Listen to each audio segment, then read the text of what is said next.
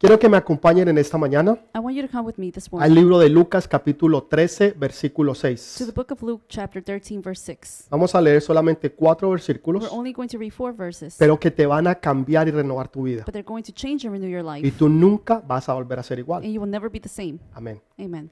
Dijo también esta parábola. Tenía un hombre una higuera plantada en su viña, y vino a buscar fruto en ella y no lo halló. Y dijo al viñador, he aquí, hace tres años que vengo a buscar fruto en esta higuera y no lo hallo. Cortala, para que inutilice también la tierra. Él entonces respondiendo le dijo, Señor, dejadla todavía un año más, hasta que yo cabe alrededor de ella y la abone. Y si diere fruto, bien. Y si no, la puedes cortar entonces. Amén y amén. Amen and amen. Saben, hay tiempo de tiempos. You know, there's time of times. Nosotros sabemos y conocemos bien los tiempos, We know our, the time, o por lo menos ciertos tiempos. or at least certain times. Sabemos que ya acá para nosotros se ha acabado el verano We know for us here the summer has ended. y que ya estamos empezando el otoño y ya viene el invierno. Fall's already starting and winter is about to Entonces nos come. estamos preparando para el invierno. So we are getting ready for winter. Ya empezamos a sacar la ropa, We start to take out the ponemos la clothes. ropa de verano a un lado We put away the summer clothes. y pero no la botamos We don't throw it away. porque sabemos que dentro de seis meses, Because siete we know meses, that within the six or seven la months, vamos a volver nuevamente a we are necesitar. going to need it again. En otras, en otras palabras, vienen otros tiempos In other words, o- other times will come, y sabemos que esos tiempos van a regresar. and we know that times will come back. Sabemos que vienen tiempos donde vamos a celebrar la Navidad We know that there are times where we're going to celebrate y muchos Christmas, de, muchos de ustedes están esperando ese tiempo and many of you are waiting for that time porque saben que durante ese tiempo van a recibir regalos because you know during that time you receive y gifts, también van a poder dar regalos. and we will be able to give gifts. Entonces es un tiempo de celebración, So it's a time of es un celebration, tiempo de familia y alegría. time of family and Y happiness, todos nosotros obviamente lo estamos esperando. and all of us are obviously waiting for it. Y esperamos no solamente dar, sino también poder recibir. We wait not only to give but also to receive. Y esta parábola es muy importante And this parable is very important porque nosotros muchas veces no entendemos las cosas de Dios because many times we do not understand the things y of God, comparamos las cosas de Dios con la vida diaria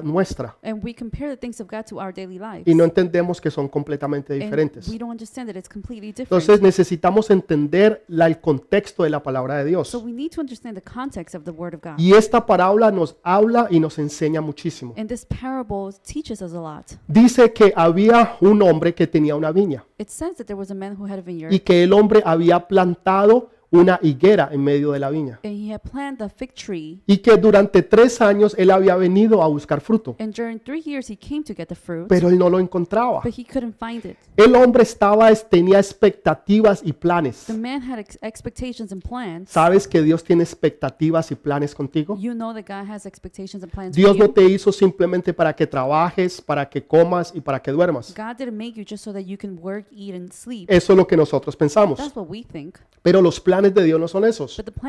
Dios tiene expectativas grandes para con nosotros. Dios tiene planes enormes y grandes con nosotros.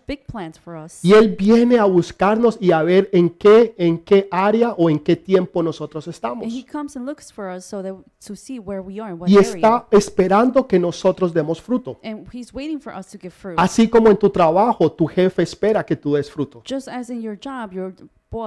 En la escuela, en la universidad, School, university, los profesores esperan que tú des fruto. the teacher waits for you to give some fruit. Él- ellos te dan algo a ti, They give you something. te dan información, They give you information. pero ellos esperan que tú cojas bien esa información But they're expecting for you to grab that Y- information y good, que tú puedas crecer and intelectualmente. you'll be able to grow intellectually. En otras palabras, tú no estás sentado en una escuela, en una In universidad, other words, you're not sitting down in the school simplemente university para calentar una silla. simply just to warm up the Tú no seat. estás sentado ahí en ese lugar simplemente para calentar una silla, You're not there just to warm up the seat, sino porque tú estás esperando que Dios te bendiga, but you're waiting for God to bless que Dios te hable en esta hora. for God to speak to you at Pero this Dios time. también está esperando que tú puedas dar fruto. But God is also waiting for you to give fruit. Tu jefe está esperando que tú puedas producir algo. Your boss is waiting for you to produce Hay something. dos clases de personas en este mundo. There's two types of people in this world. Aquellos que cogen y cogen y cogen y cogen y cogen y cogen Those who take, take, and take and take, y no dan absolutamente nada. and don't give anything. O aquellos que cogen y cogen y dan y dan y dan y dan.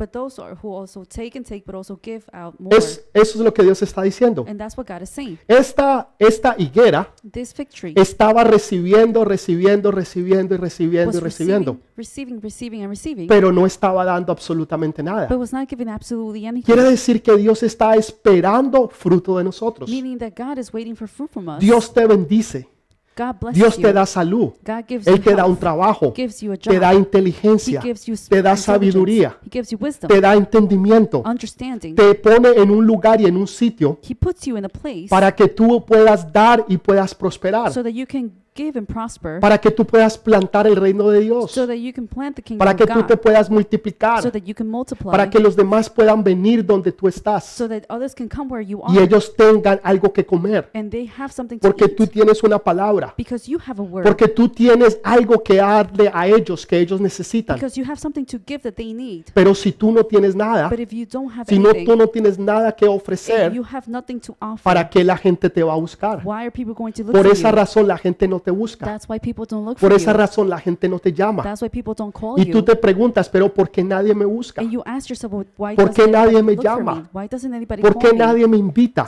Why doesn't anybody invite Yo te preguntaría, I will ask you, ¿qué tienes tú que ofrecer? what do you have to offer? ¿Tú irías a una tienda que está vacía, Will you go to a store that's empty, donde no tiene un producto, donde no tiene nada que ofrecer ni nada que dar?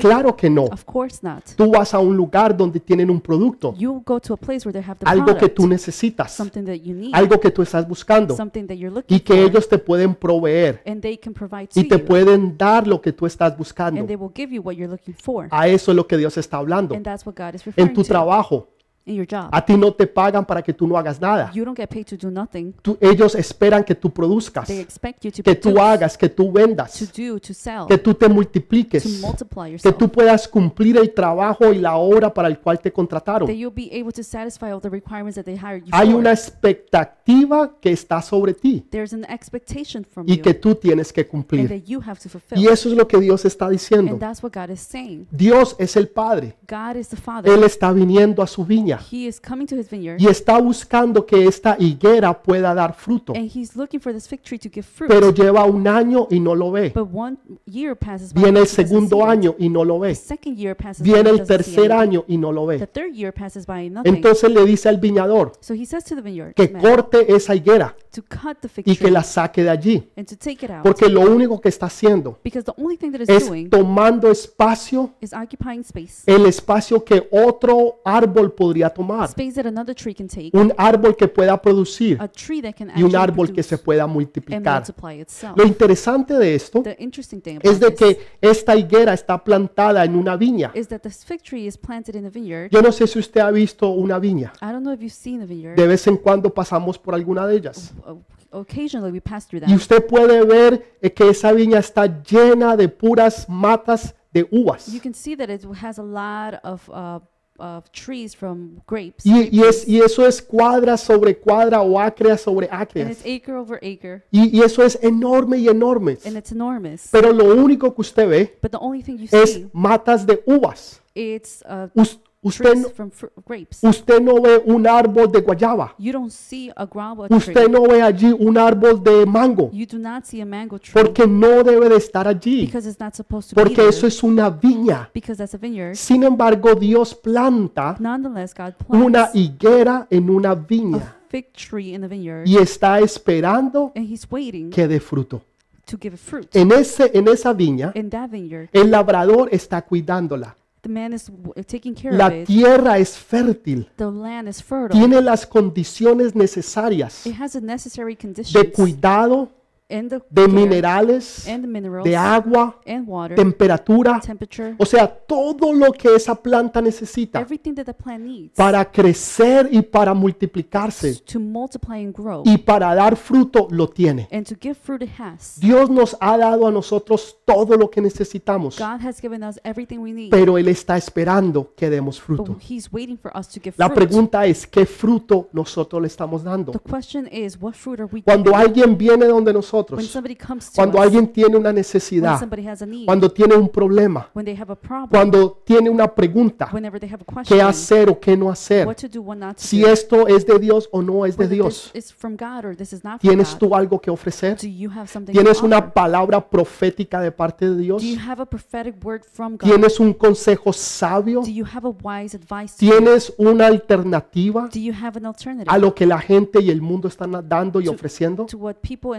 Offering? En otras palabras, la gente tiene hambre In other words, people are y hungry vienen donde ti and they come to a you buscar algo que comer. to, co- to look for something to Nosotros eat. necesitamos estar listos We need to be y ready tener mucho fruto and have a lot y of más fruit fruto and more y fruit aún más fruto and even more fruit para que todos los que vengan so that everybody who puedan comes comer y estar satisfechos. will be able to eat and be satisfied. Esta higuera This fig tree estaba en un lugar, tal vez así como tú te sientes. Personas que se sienten que en este momento people who are feeling at this moment dicen, yo no pertenezco en este lugar. I I belong here. Tal vez yo no pertenezco en esta familia. I do not belong in this Tal vez yo no pertenezco en este I trabajo. do not belong in this job Porque todo mundo es diferente. because everybody is different. Todos aquí son, eh, en este lugar es una viña. Uh, this place is a vineyard. Lo único que hay son plantas de uvas. The only thing that there is is trees from Pero yo grapes. soy una higuera. But I'm a fig tree. Yo soy I diferente. am different. ¿Por qué estoy en este Why lugar? am I in this place? ¿Por qué estoy en este país? Why am I in this country? En un país donde yo no hablo el, el- el- el- el a idioma, country where I don't speak the same donde language. yo no entiendo la cultura, con gente que yo no conozco. Pero sin embargo, mi gente, mi familia, los que son iguales a mí, los que tienen el mismo ADN que yo, están en otro lugar y yo estoy en el lugar equivocado. Tal vez en la universidad equivocada, en la escuela equivocada, en el vecindario equivocado. Tú te sientes que estás en el hogar, en el hogar equivocado. You feel like you're in the wrong Pero no, home. But no, Dios te plantó ahí. God planted you Esta higuera, esta higuera fue plantada por Dios. that fig tree was planted by El God. amo, el dueño la plantó allí.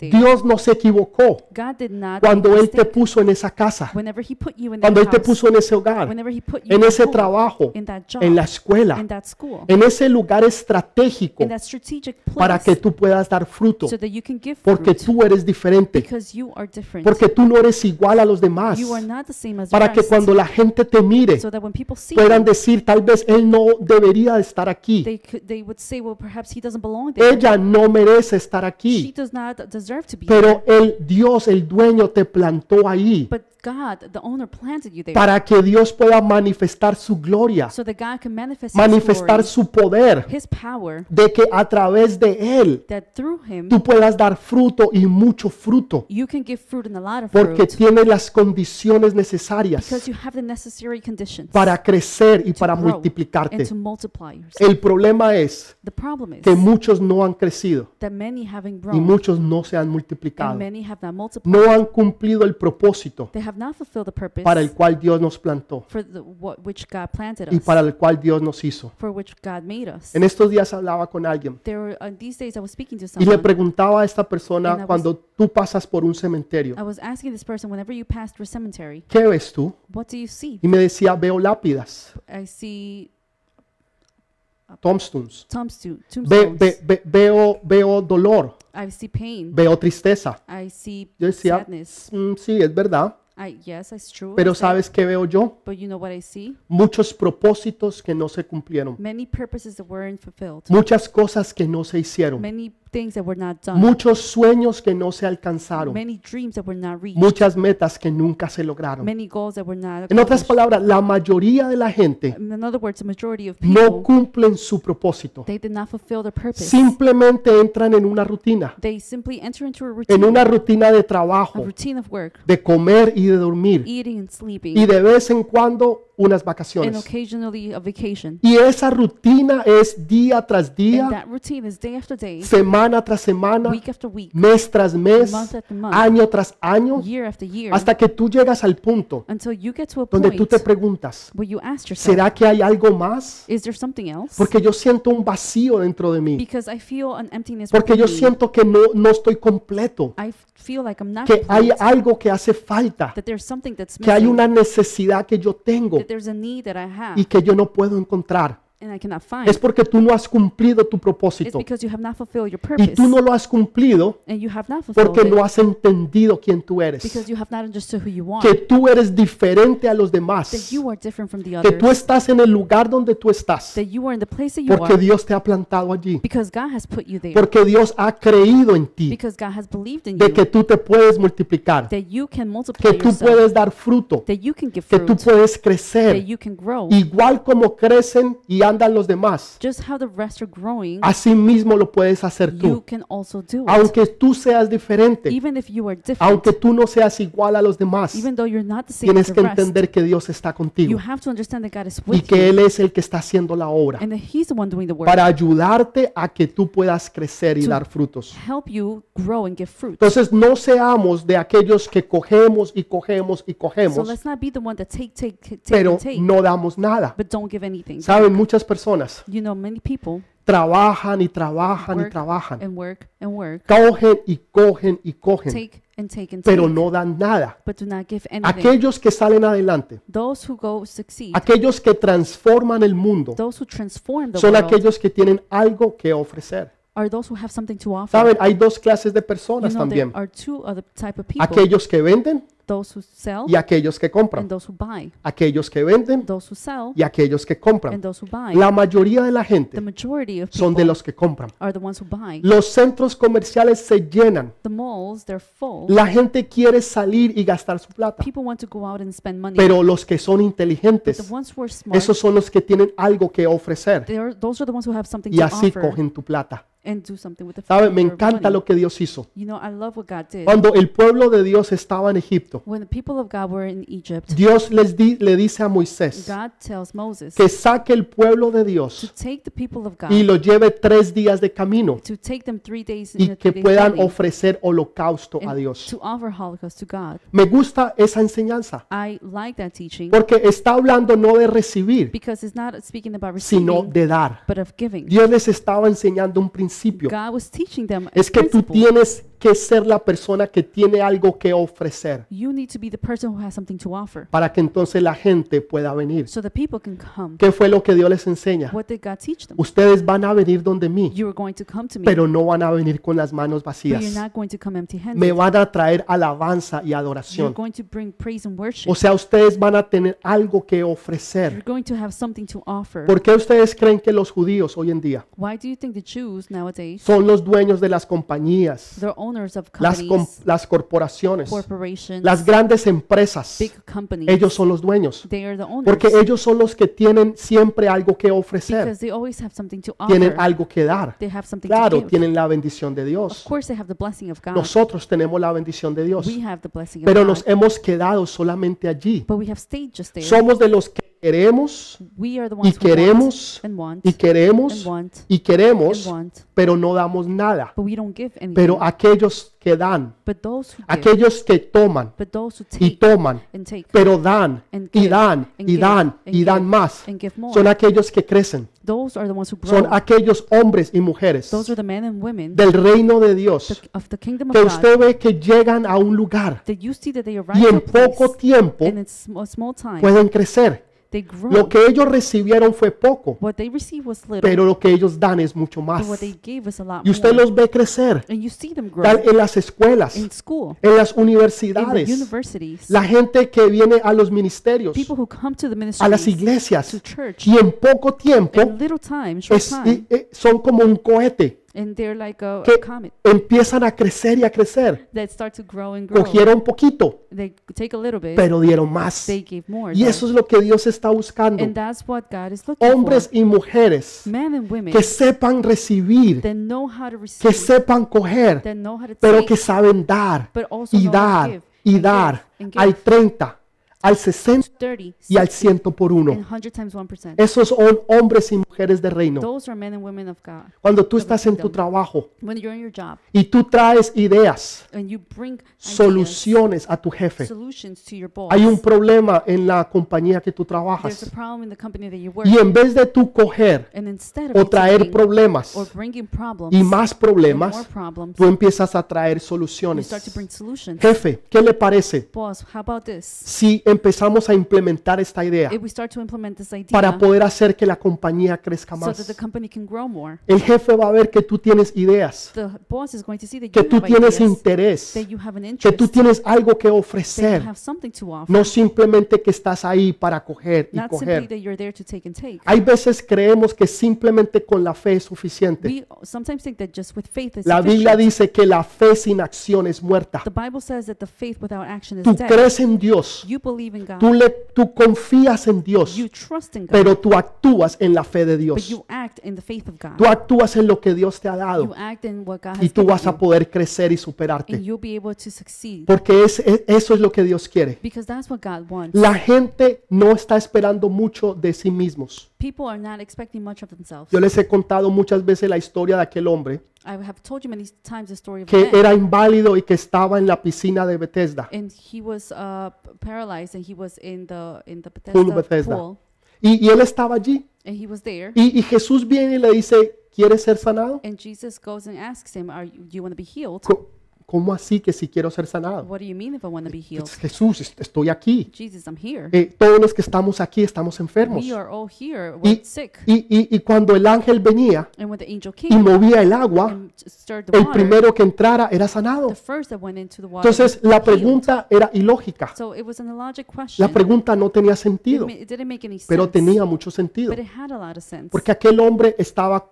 era un hombre conformista. Because that man was satisfied with Se what he había was. acostumbrado a su enfermedad. He got used to his sickness. Se había acostumbrado a su pobreza. He got used to his po- Se había poverty. acostumbrado a ser quien él era. He got used to being who he was. Por eso Jesús le pregunta, ¿de verdad quieres ser salvo? So that's why he was asked. ¿De "Do you verdad tú be quieres que saved? yo te bendiga? Do you truly want to be ¿O blessed? tú quieres que la gente te tenga pesar? Or do you want people to feel bad for ¿O tú quieres ser no de los que cogen, Or you want to be not for those sino who de take, los que dan?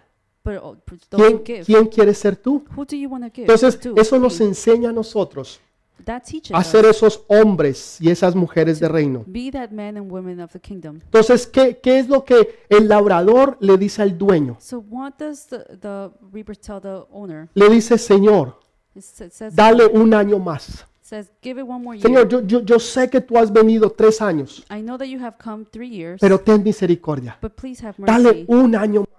Give it one more Y, y- y lo que yo voy a hacer and what I'm going to para do que, para que este, esta higuera pueda dar fruto, so that this fig tree can give fruit. ¿qué es lo que yo debo de hacer para poder dar fruto? What is it that I can do to give Yo fruit? siempre le pregunto a los mentores y líderes de la iglesia, I always ask the mentors and leaders of the church, ¿cuántos discípulos has hecho? how many disciples have you made? ¿Cuántas, ¿Cuántos líderes has levantado? How many leaders have you raised? ¿En cuántas personas tú te has multiplicado? And how many people have you multiplied? En otras palabras, ¿dónde está tu fruto? Where is your fruit in other Porque tú words? estás pidiendo Because you're y asking estás pidiendo and you're y quieres más and you y take más more y and más. more. No es cuánto tú tengas, It's not how much you have, sino qué has hecho con lo que ya but tienes. what have you done with what you Jes- already have? Jesús con muy poquito Jesus, with very little, hizo mucho. he did a lot. Hay muchos que tienen mucho, pero no hacen nada. Entonces, con lo poco que tú tengas, with the little that you have, eso es lo que tú vas a hacer. that's what you're going to do. Y eso es lo que Dios necesita. And that's what God wants. Hay, hay una historia impresionante. There's a very impressive story En, en- aquí en los Estados Unidos, here in the United States eh, en los años 1800, in the 1800s. eh, iba un gran predicador a esta iglesia de un pueblo. There's a great preacher who went into this town. Pero en, e- en ese domingo cayó una gran nevada. This Sunday, there was a huge Y, y el, invitado especial no pudo ir. and the special guest could Los líderes no pudieron ir, The leaders couldn't los go. pastores no pudieron ir y solamente quedó un líder And there was only one leader. que él era prácticamente nuevo en las cosas de Dios. He was practically new in the things of Nunca había predicado, He has never preached, nunca había enseñado never taught, y no había otra opción más que él enseñara. and there was no other option but for him to teach. Dice que él se paró en el púlpito He- it says that he got up in the y el único versículo que él se sabía only verse that he knew, lo repitió y lo he repitió repeated it y lo repitió and repeated y lo repitió. Después de 15, 20 minutos After 15, 20 de minutes repetir el único versículo que él se sabía, of reper- repeating the same only verse dijo amén y se sentó. he said amen and he said Pero down. de las pocas personas que habían ido ese día a la iglesia a day causa de la tempestad de nieve, había un hombre allí, un joven, there was a young man there. y este joven fue impactado por ese versículo. He was impacted by that verse. Y ese versículo traspasó su corazón, And that verse transpassed his tocó su espíritu. Y él se convirtió. and he No que él ya no era convertido, pero Dios le habló but God spoke to y him, él pudo ahora realmente conocer a Dios. and truly he was able to now know No God. les voy a decir su nombre. I'm not going to say his name. Él, es, mu- él fue un gran hombre de Dios, He was a great man of God, pero él fue convertido realmente, but he was converted, truly transformado transformed, con lo, un- con lo único versículo With the que only este verse joven sabía. that this young man knew. ¿Cuál es el punto de esa enseñanza? What is the point of this Que teaching? tú puedes hacer mucho con lo poco o mucho que tú tienes. Lo importante es que tú hagas algo, que tú puedas enseñar y predicar, que tú puedas ayudar y enseñar a otros, levantar a otros, ser fruto y bendición a otros. Pero necesitamos hacer algo. El mundo está haciendo algo para cambiar la mentalidad, para cambiar la cultura, to change the culture, para cambiar la política. Pero nosotros nos hemos quedado pasivos, sentados en los púlpitos de las iglesias, down in the pulpits of church, sentados nosotros en nuestras casas, sitting in our homes, cuando debíamos de estar dando fruto, donde nosotros somos los únicos que tal vez conocemos de Dios.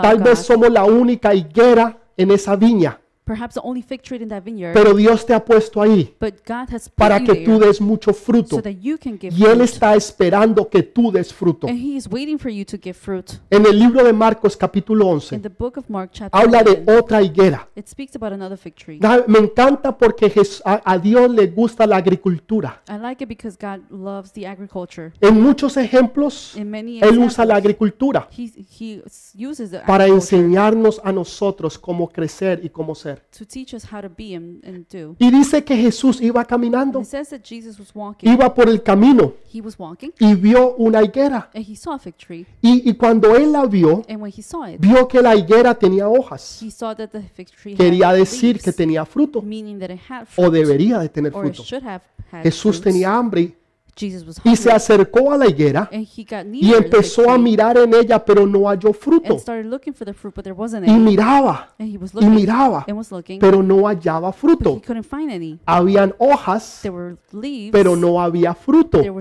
Y dice que Jesús maldijo la higuera y dijo, nunca más darás fruto.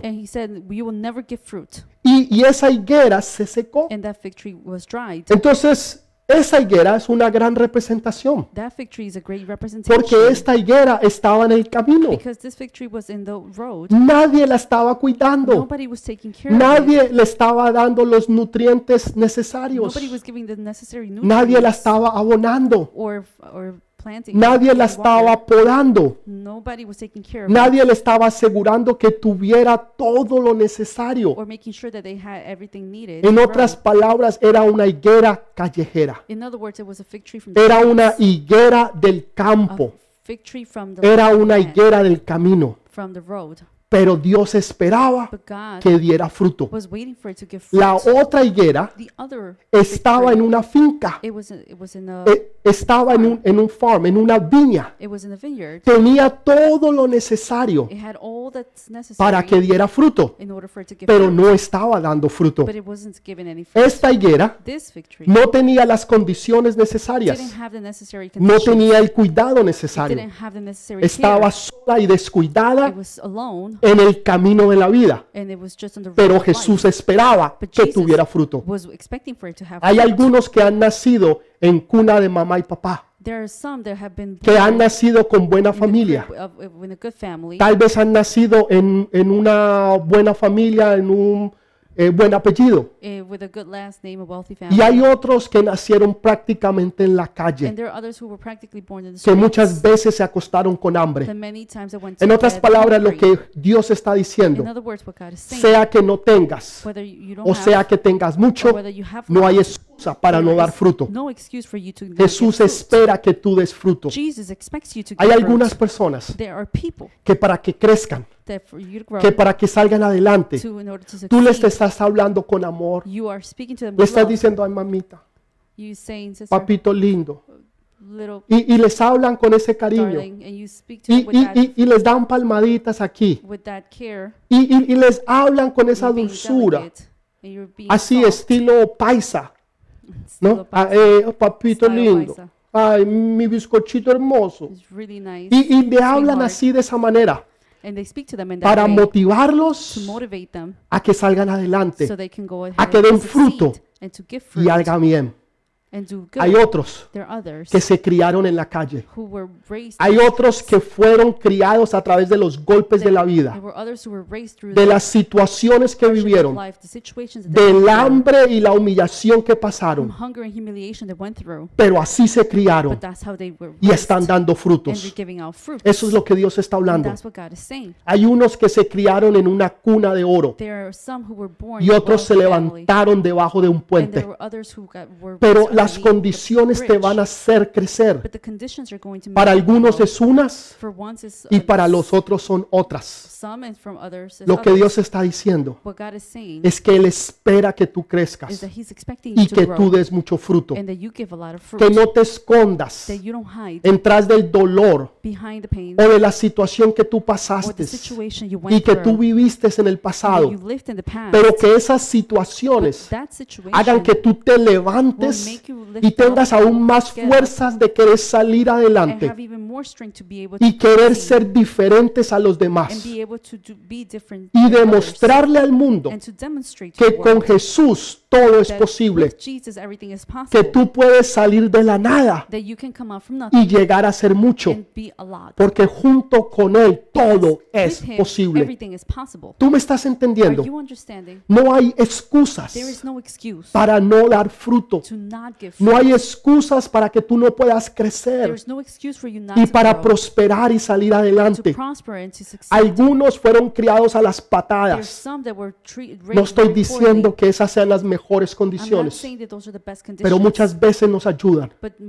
Nos ayudan a, a crear un carácter fuerte, a crear un carácter que te va a poner listo para las situaciones que vas a tener que enfrentar. Pero es necesario. Lo importante es que Jesús ha estado allí en los momentos buenos y en los momentos malos. En los momentos donde tuviste necesidad y donde tú tuviste abundancia. Él siempre ha estado allí. Y la razón por la cual tú estás ahí hoy y que tú has llegado hasta este punto de tu vida es porque Él te ha guardado y porque Él te ha cuidado. Porque Él nunca te ha desamparado a ti. Entonces, si tú no puedes satisfacer a Jesús, tú nunca vas a poder satisfacer a nadie más. you will not be able to satisfy Es imposible, no se puede. Gálatas 5:22 Galatians 5:22. dice, mas el fruto del Espíritu es amor, gozo, paz, paciencia, benignidad, bondad y fe, mansedumbre, templanza. Contra tales cosas no hay ley. But the fruit of the Spirit is love, joy, peace, forbearance, kindness, goodness, faithfulness, gentleness, and self control. Against such things there is no law. Cuando tú vas donde una persona, When you go to a person, tú buscas algo que ellos tienen. you look for something they have. ¿Qué tienen ellos que ofrecer? What do they have to ¿Qué offer? tienes tú que ofrecer? What do you have to offer? ¿Tienes amor? Do you have love? ¿Tienes paz? Do you have peace? ¿Eres una persona que tienes templanza? Are you, do you are you a person who En has otras palabras, peace. carácter. In, o- in other words, character. ¿Tienes tú eso que Dios está buscando? Do you have that what God is Lo looking más for? importante que es el amor The most important, which is y la compasión. and compassion. Ese es el fruto que Dios está And buscando. that's a fruit that God is Que la looking for, gente está buscando y que necesita. that people are looking for and Pero need. cuando vienen donde ti, But when they come to you, lo encuentran, do they find ¿vas a ser tú una bendición para otros? Are you going to be the blessing for others? La Biblia dice que por sus frutos los The conoceréis. Bible says that by their fruits you, they'll be known. Mira la persona qué frutos ha dado. Look at the person, what fruits Mira given. qué es lo que esa persona ha hecho o no ha hecho. Look what that person has done or has not Y ahí te vas a dar cuenta qué clase de persona And es. then you'll realize what type of person they Si are. tú ves un árbol If you see a tree y tú te preguntas, and and you ask yourself, ¿qué clase de árbol es ese? what kind of tree is it? Yo no sé. Pero si tú te acercas y tú miras el fruto, vas a saber qué clase de, de árbol es. Tal vez es un árbol de mandarinas, si da mandarinas. if if it gives man- tangerines. Pero si es un árbol, una persona, que lo que tú estás viendo es orgullo, that what you're seeing is pride, prepotencia, una persona que no es mansa, que no es humilde, humble, que un- un- una persona que es eh, se enoja por todo, person who gets upset really o una persona que es mentirosa, a liar, o una persona que, que no es confiable. or a person that's not trustworthy. Entonces, por sus frutos, so by their fruits, tú lo vas a you'll conocer. be able to know Pero them. la gente se deja llevar But the people are es led por las hojas. by the by the Y, es- leaves. y eso es lo que Jesús hablaba And en that's- esa otra enseñanza. And that's what Jesus was speaking about in the Él other vio teaching. hojas He saw leaves, y esas hojas querían decir algo. and those leaves had to say something. Hojas son importantes They're important porque cuando Adán y Eva pecaron, because when Adam and Eve were in sin, dice que ellos cogieron hojas de higuera. it says that they used fig tree, fig leaves. Qué casualidad. What a coincidence! Hojas de higuera. Fig leaves. Mm, una casualidad. That's a coincidence. ¿Y, ¿Y qué hicieron? Se what did they do? cubrieron. They covered Eso es lo que la gente usa. and that's what people use. Usa las cosas exteriores, externas, They para use- cubrir lo interno. They use the exterior things to cover the internal. Usted los escucha hablar You hear them y speak, son muy elocuentes. and they're very Eloquent. Son personas muy estudiadas. very. Son personas muy convincentes. they're very, very convincing. Que te hablan de una forma que tú dices, wow, tiene razón. that you speak in a way that Que te hablan de una manera que te convencen. they convince you, Pero son hojas. but they're leaves. Pero cuando tú miras detrás de las hojas, but when you, you see behind tú no leaves, encuentras ningún fruto. you don't see any fruit. No hay un fruto del cual tú puedas comer. There's not a fruit for you to Es eat. todo It's all apariencias, appearance, pero no es nada más. but it's nothing else. El joven que se acerca a la chica the boy who goes near y the girl llega en el carro deportivo and goes in the sports y, car y saca a la joven a comer a un buen and restaurante takes out the girl to eat in a good y la restaurant lleva a buenos sitios. and uh, takes her to nice Pero places. todo eso es pura but apariencia, all of that is appearance. porque en realidad tal vez no tenga plata, because in reality, perhaps they don't pero have money, está aparentando algo que no es. and they're parenting to be something that Gente they're que not. te habla de trabajos, People who speak about de jobs, a negocios, business, gente que te pinta y te ofrecen el cielo y la tierra y todo dentro de ella. people that offer you heaven and earth and all in Y between, te convencen que es and verdad, they convince you that it's true, pero todo es apariencia. all appearance. Tú debes de buscar el fruto. you need to look for the fruit. ¿Qué es lo que esa persona realmente tiene? What does that person truly Y have? lo que esa persona tiene and if whatever that es person lo truly que yo necesito, is that what I want? porque need? si no es lo que yo necesito, if that's not what I need, entonces ¿para qué lo quiero? then why do I want No it? tendría ningún It sentido. makes no sense. Entonces, mira los frutos, porque a través de los frutos los conocerás. Entonces, no nos dejemos llevar por las apariencias. Entonces, el viñador le dijo, Señor, yo, yo, yo voy a hacer unas cosas. I'm going to do some Lo primero que voy a the hacer first thing I'm going to do, es ir a la raíz. Y, y voy a coger y voy a sacar la raíz. La raíz es la parte que la gente no ve. The, roots is the uh, part that people don't see. Usted ve un árbol You see a tree y usted lo ve grande, and you see a big con muchas hojas, with a lot of muchas leaves, ramas. with a lot of Pero branches. lo que usted no ve es la raíz. what you don't see is roots. La raíz es la parte personal de la gente que Roots usted is no ve. the personal things from people that you Es don't cuando see. ellos o ellas están solos whenever he or she is o alone. solas. They're- Cuando hacen o no hacen lo debido o lo no debido. when they do what's supposed to be done or not. Esto es la raíz, That's the root. lo que nadie ve. What no one sees. Ahí es el problema. That's the problem. Por eso el viñador dijo, espérate Señor, And that's why the man, the worker said, yo, yo, "Wait, yo Lord, voy a hacer la parte necesaria. I'm going to do the necessary Voy a ir a la raíz del problema, I'm going to go to the root of the no a lo superficial, Not to the superficial, sino a la raíz del problema. but to the root of the La problem. mayoría de la gente trata lo The majority of the people, they try the superficial, pero realmente no tratan con el problema. El problema de la situación, The problem of the la raíz del problema. of the problem. Y hasta que tú no lo descubras, until you don't hasta que tú no llegues a la raíz, tú root, nunca vas a poder solucionar el you will problema. never be able to solve the problem. Porque ahí es donde está el problema, Because that's where the problem en is, la raíz. in the roots. La raíz tiene que ver con estabilidad. with stability. Tiene que ver con una persona que es estable, Que es confiable. Si tú coges un árbol If you take a y tú lo plantas en este lugar hoy you plant it, plant it in this y la próxima semana lo sacas y it lo plantas en otro lugar, la próxima semana the following week, lo sacas y lo plantas en otro lugar y después en otro y en otro. Eventualmente el árbol se va a morir. Eventually, the tree is going to die. Primero que todo nunca va a dar fruto.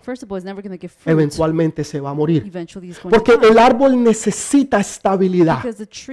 Necesita permanecer estable en un lugar. Coger raíz y alimentarse de donde está. To grab roots and to be able pa- to para que poder crecer y dar fruto. so that it can grow and give fruits. Cuando tú vas a buscar un trabajo, Whenever you go to look for a lo job, primero que te piden es una hoja de vida. the first thing they ask is for a resume. Y ahí miran a ver cuál es tu hoja de vida. And they look for and they read upon the Oh, resume. usted ha trabajado para tal y tal oh, you compañía. work for XYZ company. Y ha trabajado para 12 compañías You've worked for 12 companies en los últimos dos años. Quiere decir que usted es una persona inestable, una person. persona que no se puede confiar, porque un día está en un lugar, y otro día está en otro.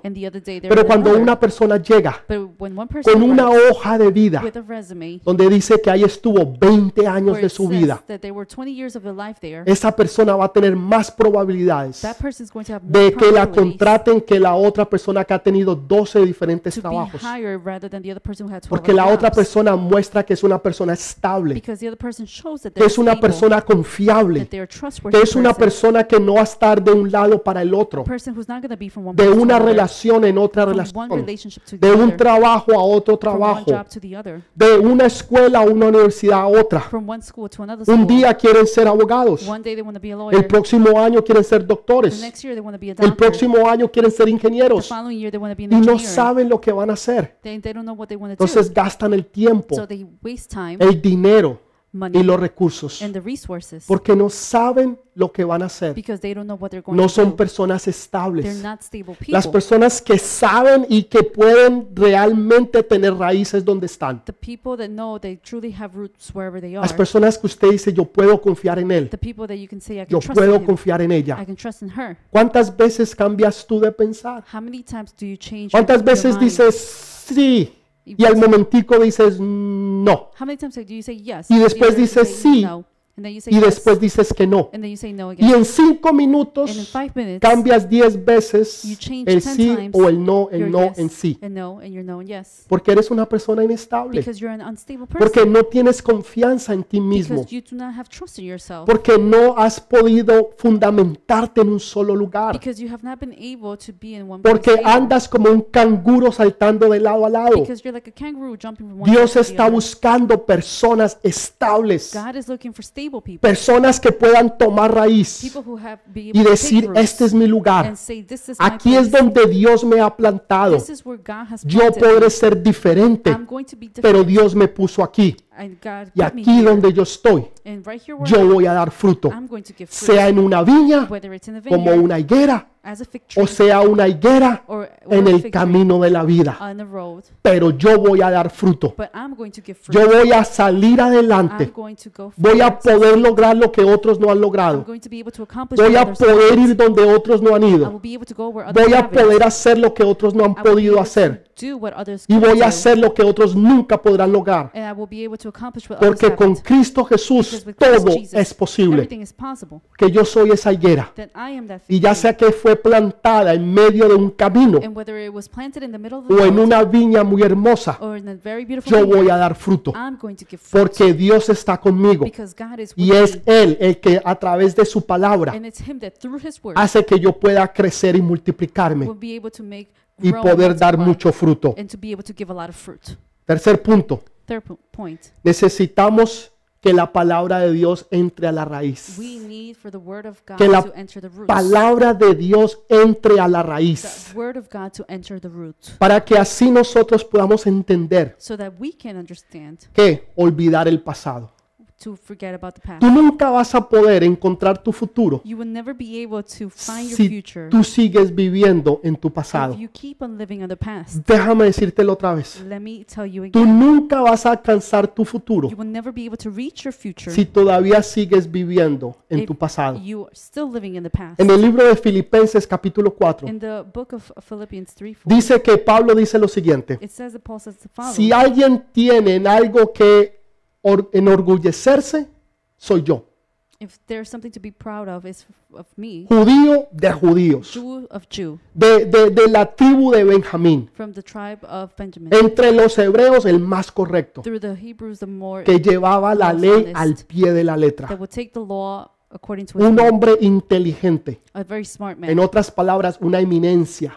very smart man. Y, y- y él dice, si alguien tiene If he's and he en, says enorgullecerse, If- soy yo, there's someone to be proud of is myself, más que todos ustedes. more than any of you. Sin embargo, dice, para mí todo eso es basura, But nonetheless, all of that is, garbage porque nada se compara because nothing al conocimiento de Cristo to Jesús. the knowledge of Christ Jesus. Todo mi conocimiento, All of my knowledge, todos los libros y los logros que yo haya podido all the tener, books and accomplishments that I've todos been able los to do, títulos que yo haya podido all alcanzar, the titles that I have been able to ya sea que tú tengas tres maestrías, whether there's, you have three master's cinco degrees, doctorados, five enseñes en las mejores universidades, hayas alcanzado los más altos logros en tu vida, en tu país, en tu ciudad o en tu nación.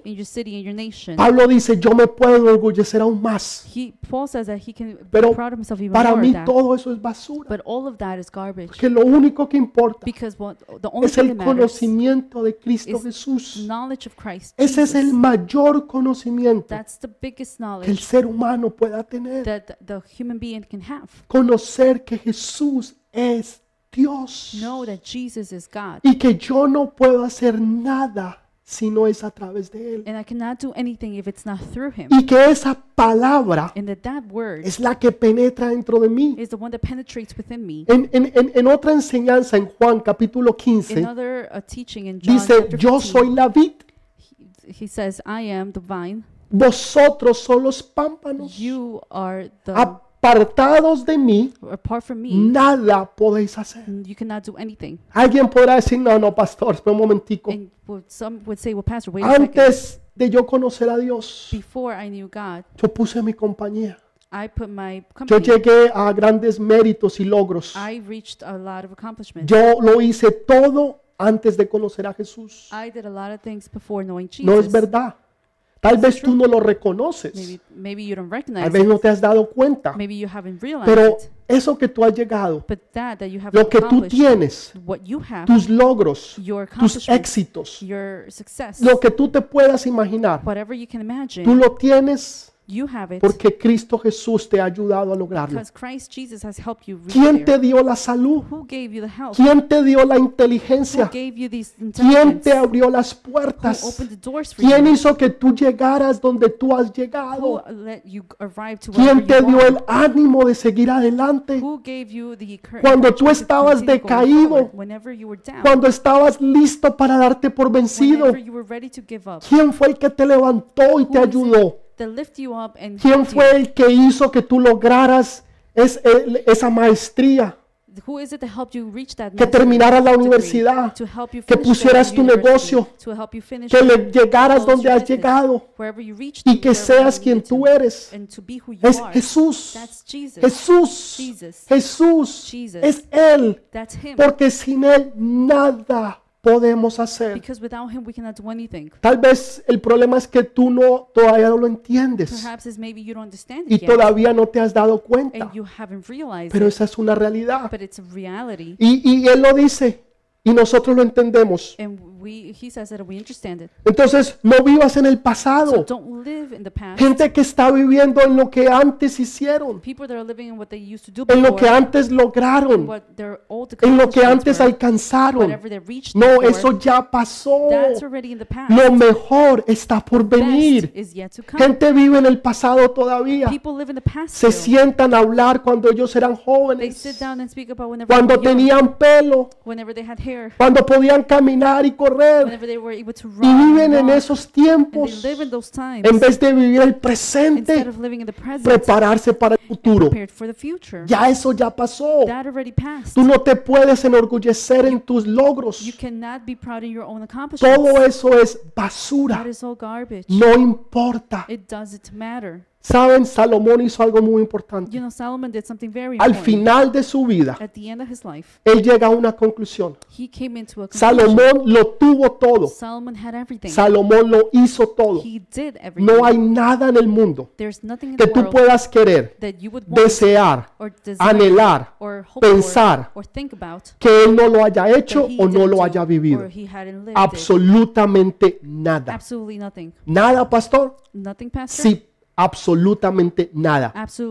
Y al final de haberlo hecho todo And at the end, after doing y haberlo tenido todo, after having everything, llega a una conclusión. he comes into a conclusion. Todo es vanidad Everything is vanity. y lo único que importa And es the only Dios. thing that matters is God. Esa es una realidad. And that's reality. Todo es vanidad Everything is vanity. y lo único que importa es Dios. And the only thing that matters Si is tú God. puedes entender eso, If you can tú understand vas a that, poder crecer you'll be able to grow. porque ya estás llegando al problema de la raíz, Because now you're reaching into the root que of es el orgullo de tú enorgullecerse de tu pasado, Is you being proud of your past, de tus logros, of your de tus accomplishments, méritos, of your de tus success, alcances, of your cuando goals realmente reached. lo único que importa es When in Jesús. reality, the only thing that matters is Es Jesus. lo único que importa. That's the only thing that matters. Último punto para terminar. Last point to finish. Tienes que expresar y activar tu fe. You need to express and activate your faith. Tienes que expresar You need to express your y faith. activar tu and fe. You need to activate your Marcos faith. capítulo 11, Mark 11, versículo 20 verse en adelante. 20 and forward. Ha- habla sobre este, este capítulo que hablábamos de la higuera y Jesús. It speaks about the fig tree. Y dice que Pedro al otro día se levanta y dice, maestro, la higuera que tú maldijiste se secó de la raíz hacia arriba. En otras palabras, el problema estaba ¿dónde? In other words, the problem was where En la raíz. Y entonces Jesús le dice, me encanta esta enseñanza, le dice lo siguiente, le dice, si tú, tuvi- si tú tienes fe, If you have faith, tú le dirías a este monte, quítate y se quitará. Espera un momentico. Yo pensé que estábamos hablando de una higuera I thought we were speaking about a fig tree, y, y- y que no daba fruto. and it- that it didn't give any Y ahora. Jesús está hablando de fe And now God, Jesus y está speaking hablando about, de un monte. speaking about a mountain, Y que si tú creyeses en tu and corazón, that if you believe in your sin heart, dudarlo, without doubting, todo lo que tú pidas everything that you en ask for oración in prayer se os dará. is going to be given. Este es el versículo más mal interpretado de toda la Biblia. This is a verse that's very wrongly interpreted in Voy a the volver a entire repetir. Bible. Este es el versículo This verse más mal interpretado de toda la Biblia. that's wrongly interpreted in the entire Porque de ahí sacamos Because from there, que todo lo que pidamos that everything we ask se nos dará en oración. will be given in Y este versículo es utilizado para eso. and it's ver- this verse is used Pero for está that, fuera de but it's contexto. out of context. Porque aquí Jesús está hablando Because here Jesus is speaking no de un about milagro creativo. not about a creative miracle. No fue un milagro donde Él creó o hizo It's algo. not of a miracle where he Sino made es un something, milagro negativo. where it's, it's actually a negative Donde algo miracle, se muere. where something dies. La única vez the only time que Jesús usa un milagro uses a miracle de una manera negativa fue aquí. Pero lo que Jesús está hablando But what Jesus is saying y le está diciendo a Pedro Peter es que tú no estás viendo correctamente. that you are not seeing correctly. Todo lo que es un impedimento Everything that's para que tú crezcas, para que tú, para que tú puedas tener fruto, para que tú puedas ser grande. Y otros puedan venir y comer. Tú lo tienes que quitar de tu vida. Eso que estaba delante de ti, ese monte que te impide que tú seas fructífero, que tú puedas llegar a tu punto donde Dios quiere que tú llegues, a tu destino, a tu propósito, a tu bendición, lo tienes que quitar. Tú tienes que tener la fe para decirle, monte, te vas a mover. Impedimento, te vas a quitar. Todo lo que está haciendo, Que tú no cumplas tu propósito, que no llegues al destino, que no te puedas fructificar, que no puedas crecer, que no puedas llegar a ser la persona que tú quieres, que Dios quiere que tú seas, tienes que tener la fe para quitarlo de tu camino y decirle, monte, te vas a mover. Entonces aquí no está hablando de, de añadir, It's not speaking about aquí adding, está hablando de quitar. speaking about removing. Entonces no es de tener, It's not about having. es de hacer. It's about doing. La fe no es para tener más, Faith is not to have la more. fe es para hacer Faith is más. to do Voy a volverlo a repetir. Let me- I'm gonna La repeat gente again. quiere tener fe People want to have faith para tener más. to have more. Quieren una casa más They grande, want to have a bigger house, un carro más grande, bigger car, quieren una cuenta más grande, todo más grande. No, la fe no es para tener más. La fe es para hacer más. En el nombre de Jesús, ese impedimento se va, se quita ahora en el nombre de Jesús. ¿Qué es lo que a ti no te deja ser fructífero? What is not allowing you to be ¿Qué es lo que está impidiendo que tú crezcas? O tal vez no es qué, tal vez es quién, Or maybe it's not what, but it's who. tal vez es una persona. Maybe it's a person. Tienes que quitarla. Then you have to take it Todo away. lo que a ti te impida, Anything todo that's lo que a ti not te allowing pare, you, todo lo que a ti te bloquee, todo lo que esté en medio de que tú alcances tu propósito, hay que quitarlo en el nombre de Jesús. Eso es lo que Dios está diciendo. No está hablando de tener más, sino de hacer más, de poder tener más para darles a otros. Be able to have more to give to others. Eso es lo que Jesús está hablando aquí. And that's what Jesus is speaking about. Necesitas tener el favor de You Dios need to have the favor of para God que así de esa forma so that in that way tú puedas ser fructífero, you can be fruitful, para que tú puedas lograr tu so propósito, that you can fulfill para que tú puedas alcanzar, so that you can para que reach, tú puedas so llegar, that you can able to porque arrive. Jesús está esperando, Because Jesus is tiene waiting. expectativas de ti. He has expectations. Hay of you. gente que no espera nada de ti. There are people who don't expect anything Desde of pequeño you. te han dicho que From nunca little. va a llegar a hacer nada, You, they were, you were told you're never going to be anyone. nunca lo vas a lograr, You're never going to nunca lo vas a accomplish. poder. You're not going to do it. Tu hermano sí, Your brother, yes. tu hermana sí, Your sister, yes. pero tú But no, you, no. porque tú nunca has tenido la capacidad. Because you have never had the Entonces, lo único que tú has escuchado so the only thing you've heard son todos estos ataques, are all these attacks. son todas estas palabras que te han hundido, all these uh, words that have pero hindered you. Dios tiene una expectativa But God has an expectation. porque Dios cree en ti. because God believes in Él you. dice, yo sé que María lo puede lograr, He says, I know that Mary yo can do sé it. que Juan lo puede lograr. I know that John can do Yo it. le he dado las condiciones necesarias. I have given the necessary Yo le he dado el abono, I have given los the nutrientes, land, the la luz, the light, el agua, the water, el cuidado. the care. Aquellos que están plantados en una viña, Those who are planted in the vineyard, pero que son higueras. but they're fig trees. Aquellas higueras que fueron plantadas en el camino, Are those fig and those fig trees who were planted in the road, donde no recibieron tal vez muchos nutrientes, where perhaps they didn't receive all the donde care no recibieron tal vez mucho cuidado, or all the care that they needed, pero son higueras. but they're fig Y el trees. hecho porque estés en medio de un camino And even if you are in the middle of y el hecho que aunque madre y padre te hayan dejado, even if your mother and your father have dice left you, yo no te dejaré, it's, he says, I will not leave you. yo no te dejaré. I will not leave Tú you. crees que tú estás en un camino, You think that you're in pero yo he way, estado cuidando de ti. But I have been taking Yo he care of you. estado cuidándote que nada te pase I have been taking care that nothing goes para wrong que with cuando you, otros vengan a so comer that when others come to eat, puedan tener el carácter que tú tienes, puedan, puedan recibir palabra de ti. ¿Cómo les vas a hablar tú a otros How are you going to speak to del dolor, la tristeza?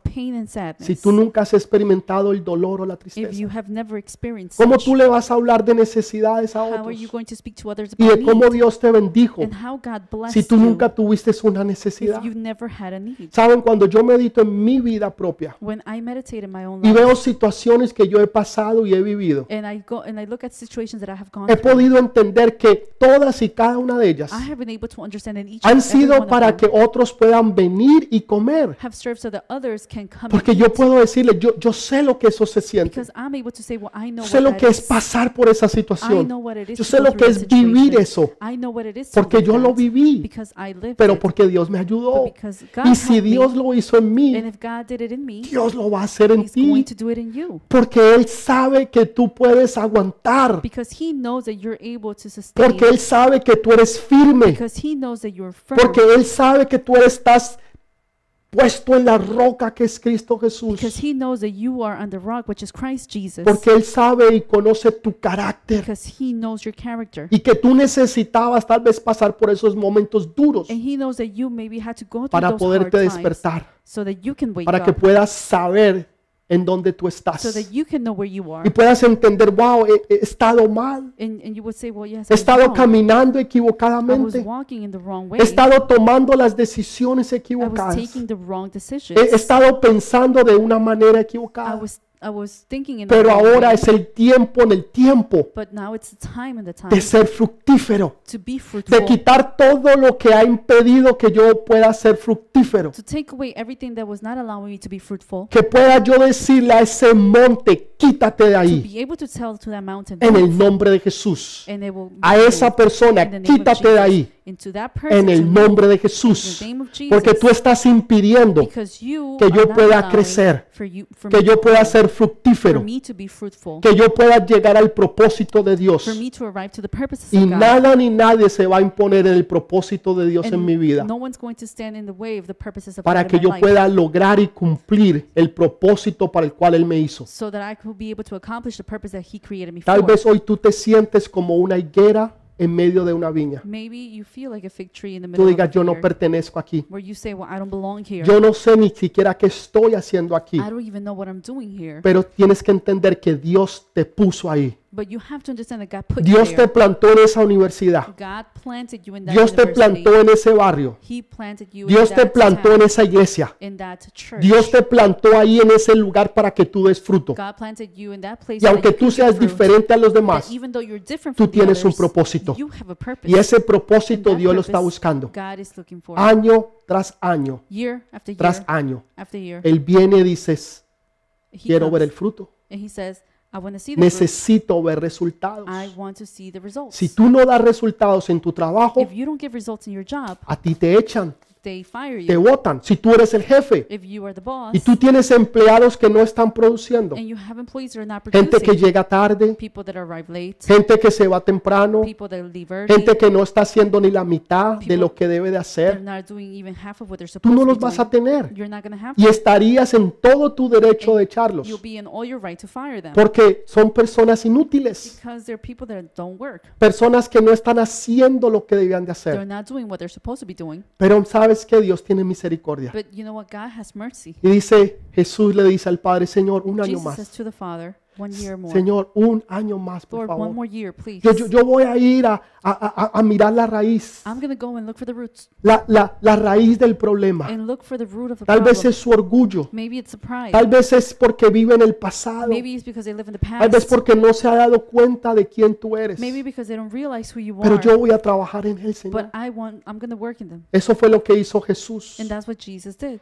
Dice que él murió en un madero.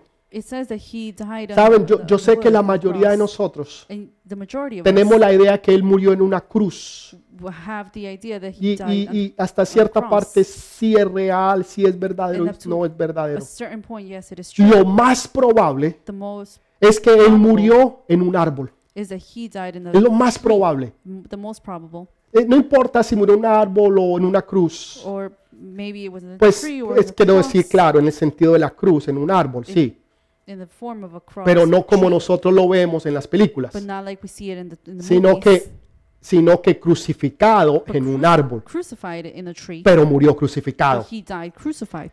¿Por qué esto es importante? Why is this important? Porque en ese árbol Because in that tree, Jesús hizo algo muy importante. he did something very important. Dijo, Padre, perdónalos porque no saben lo que hacen. He said, Father, forgive them for they don't know what Él they're doing." utiliza una palabra que se llama af- afeami, That he uses a word that's called a femi, afeami, que quiere decir, Señor, déjalos, por leave- favor, that means leave them déjalos, alone. por favor. Eso es lo que dice, eso es lo que significa esa palabra. That's what that word means, leave them alone. Cuando Él murió en la cruz, When he died on the cross, en ese árbol, in that tree, Él estaba diciendo al Padre, he was saying to the Father, Señor, afeami, Father, a a femi, déjalos un año más, dales una oportunidad más. Yo, yo, yo, yo sé que no han hecho lo que debían de hacer. Yo, Señor, yo, yo, yo sé, Padre, que, que no han dado el fruto que debían de dar. Señor, yo sé que no se han multiplicado en otros. Señor, yo, yo, yo sé que no han dado sus diezmos. Señor, yo, yo sé que no han dado sus, sus discípulos. Lord, I know that they have not que no se han multiplicado. They have not multiplied Que, que otros han venido a comer y no han encontrado. Que no han sido fructíferos. Y que ya han pasado varios años. Pero Señor Padre, yo te pido But Father, I ask un año God, más, por favor. Una oportunidad más, Señor. Para que ellos puedan, Señor, dar frutos. so fruit. Para que ellos puedan, Señor, ser fructíferos. so fruitful, Señor, dales una oportunidad más. One more opportunity. El Señor es Lord, tan bueno y tan bello Our Lord is so good que está ahorita intercediendo por that nosotros, now He's interceding for diciéndole, us. Padre, dales una And He's oportunidad saying, más. Dales una one more oportunidad opportunity, más para que se multipliquen. Dale más una oportunidad más para que sean fructíferos. Dale una oportunidad más para que quiten esa montaña que los ha estado deteniendo. Todos esos bloqueos que han tenido. Todas esas, eh, eh, todas esas circunstancias que los han parado. Señor, una oportunidad más, Señor. Una oportunidad más, Señor. ¿Necesitas tú esa oportunidad Do en esta mañana? ¿Es esta tu primera vez escuchándonos? ¿Has dado tu corazón a Jesús? ¿Has dicho, Señor, ven y, y- y toma control de mí? Simplemente cierra tus ojos. Vamos a orar juntos en esta mañana. Y repite junto conmigo. Padre, en esta mañana yo he entendido tu palabra.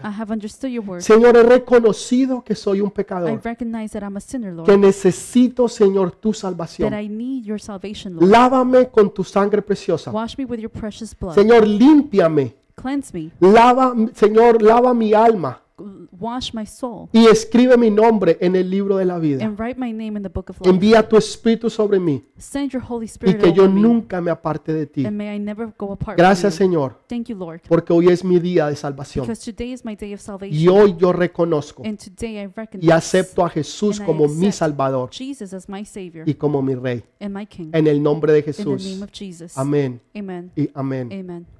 Si tú hiciste esa oración, prayer, tú eres una nueva criatura.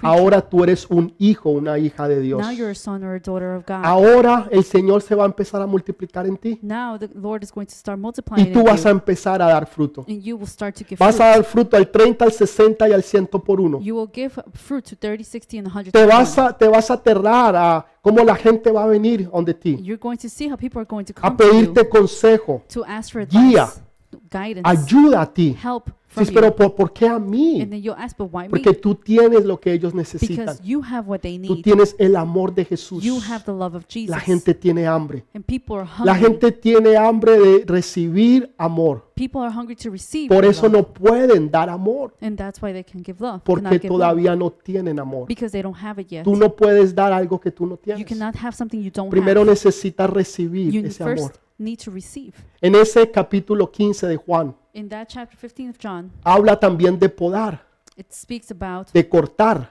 about cutting, donde, do- do- donde la viña es cortada. where the vineyard is cut. Pero sabes que es cortada para que crezca. It's cut so that it can grow again. No solamente la que no da fruto, Not only the one that doesn't give fruit, sino también la que da fruto. but also the Y one that déjeme gives fruit. decirle, cuando usted lo cortan duele. And whenever you prune it, Cuando it usted le hurts. quitan algo, duele. Whenever you take away Pero something, es it hurts. necesario para poder crecer. But it's necessary for you to grow. Cuando usted coge una planta, un árbol, Whenever you take a tree y you take a usted lo plant, poda en el tiempo correcto, and you prune it at the right time, el próximo año the following year crecerá más will grande, grow even más bigger, frondoso, even más fructífero y más grande. Será mejor. Así que el podar, el cortar es importante y es necesario. Así que no te afanes, So do not no tengas temor. be afraid Si te, el Señor te está, te está podando, if the Lord is lo pruning está haciendo porque te ama, He's doing it lo because está haciendo por tu bien, para que puedas dar mucho más so fruto. that you can give a lot more fruit. Mire esto, Look this. Look at vas this. a dar fruto, You are going to give fruit. más fruto, more fruit. mucho A fruto. lot more fruit. En otras palabras, Dios no quiere que tú te quedes donde tú estás. In other words, God doesn't want you to stay where Señor nunca quiere que tú seas conformista. you. He never wants you to just stay. Debes de satisfied ser with what you have. agradecido, Yes, you have to be pero grateful, nunca conformista. but not porque satisfied lo with all mejor you está por venir. have, because the best is yet Vas to de come. fruto a más to fruto, a mucho fruto. En otras palabras, va incrementando. El Señor espera cada vez más de ti, the Lord is waiting for expecting así como tú esperas más de Él. Vamos a ser fructíferos. Vamos a multiplicarnos en el trabajo, en, en nuestros vecindarios, en la universidad, en la escuela, en, en el ministerio, en la iglesia, en todo lugar. wherever. Vamos a fructificarnos y vamos a dar fruto. Be fruitful and let's give our fruit. Porque eso es lo que Dios quiere y eso es lo que Dios anhela. That's what God wants and longs for. Pero eso también es lo que la gente And necesita. that's what people need. Este, en este día no voy a orar por ustedes. And this time I'm not going to Porque no es tiempo de orar, es tiempo de actuar. It's not time of praying, it's time of acting. Es tiempo de salir y empezar a dar fruto. It's time to go out and give out ¿Saben? fruit. Cuando yo veo los árboles, You know, when I see the, the yo no veo los trees, árboles esforzados por dar fruto. I do not see the trees that are ¿Usted forcing to alguna vez ha fruit. visto un árbol Have you seen a, a tree haciendo fuerza para que salga el fruto? so that the fruit can come out? ¿Usted ha visto un árbol haciendo... Have you seen a, a tree go like "Ah"? No, jamás. ever? Usted simplemente ve el árbol, You simply see the tree, ve la hoja, you see the leaf, ve usted una pequeña florecita, you see a small flower, después el, el- el fruto bien pequeño but then the small fruit, y a las pocas and semanas then weeks usted after, ya puede ver el fruto. you see the entire fruit. Es natural, It's natural. es, debe ser algo natural It en has to be nosotros. something natural. in No va a requerir esfuerzo, It's not going no va a requerir que tú hagas 10 y 15 or cosas. for you to do 10 to 15 Va a things. ser natural en tu vida de dar fruto, más fruto, more fruit, mucho a fruto. lot more fruit. Eso es lo que Dios quiere de nosotros. That's what God wants from Lo us. que Dios anhela y, y lo que Dios What- espera. What God longs for and what Dios tiene expectativas de ti. God has expectations Muchas. Muchos otros no tenían ninguna expectativa. Many others had not. Pero no Dios sí la expectations, tiene. but God does. Que en el área donde Dios te ha puesto, In the area where God has en put los you, dones y talentos que Dios te ha dado, in the gifts and talents that God tú te given puedas you, multiplicar. that you'll be able to multiply Y yourself. así, like that, cuando otros tengan hambre, van a tener que comer. hungry, Vamos a orar. Padre, te damos gracias por esta mañana. Father. Gracias, Señor, porque tu palabra nos ha hablado. Señor, vamos a salir ahora a We are fructificarnos. fruit, fruitful, Ahora, Señor, hacer tu palabra y a ponerlo por obra. Señor, y vamos a quitar todo monte y toda persona any mountain, any person que se nos ha puesto en nuestro camino y que han parado y detenido, Señor, el propósito tuyo en nosotros. para que nosotros no demos fruto, para que seamos estériles. Y para que nos frustremos. Pero en esta hora, Señor, te lo damos todo a ti, Padre. We give it to all to Gracias you, por tu palabra, Thank you for your word, por lo que tú nos has hablado for what you have y gracias por bendecirnos de esa manera sobrenatural thank you for blessing us in that y porque sabemos que lo mejor está por venir. we know the best is yet to come. En el nombre precioso de in Jesús. Amén. Amén. And amen. Muchas gracias por estar con Thank you for nosotros. being with us. Hagamos y pongamos en acción esta palabra. Let's put in action this Y word. yo sé que Dios te va a bendecir and I mucho. know God is going to bless Nos vemos la próxima semana We'll see each other next y recuerda que lo mejor And remember, está por venir. the best is yet to come. Amén.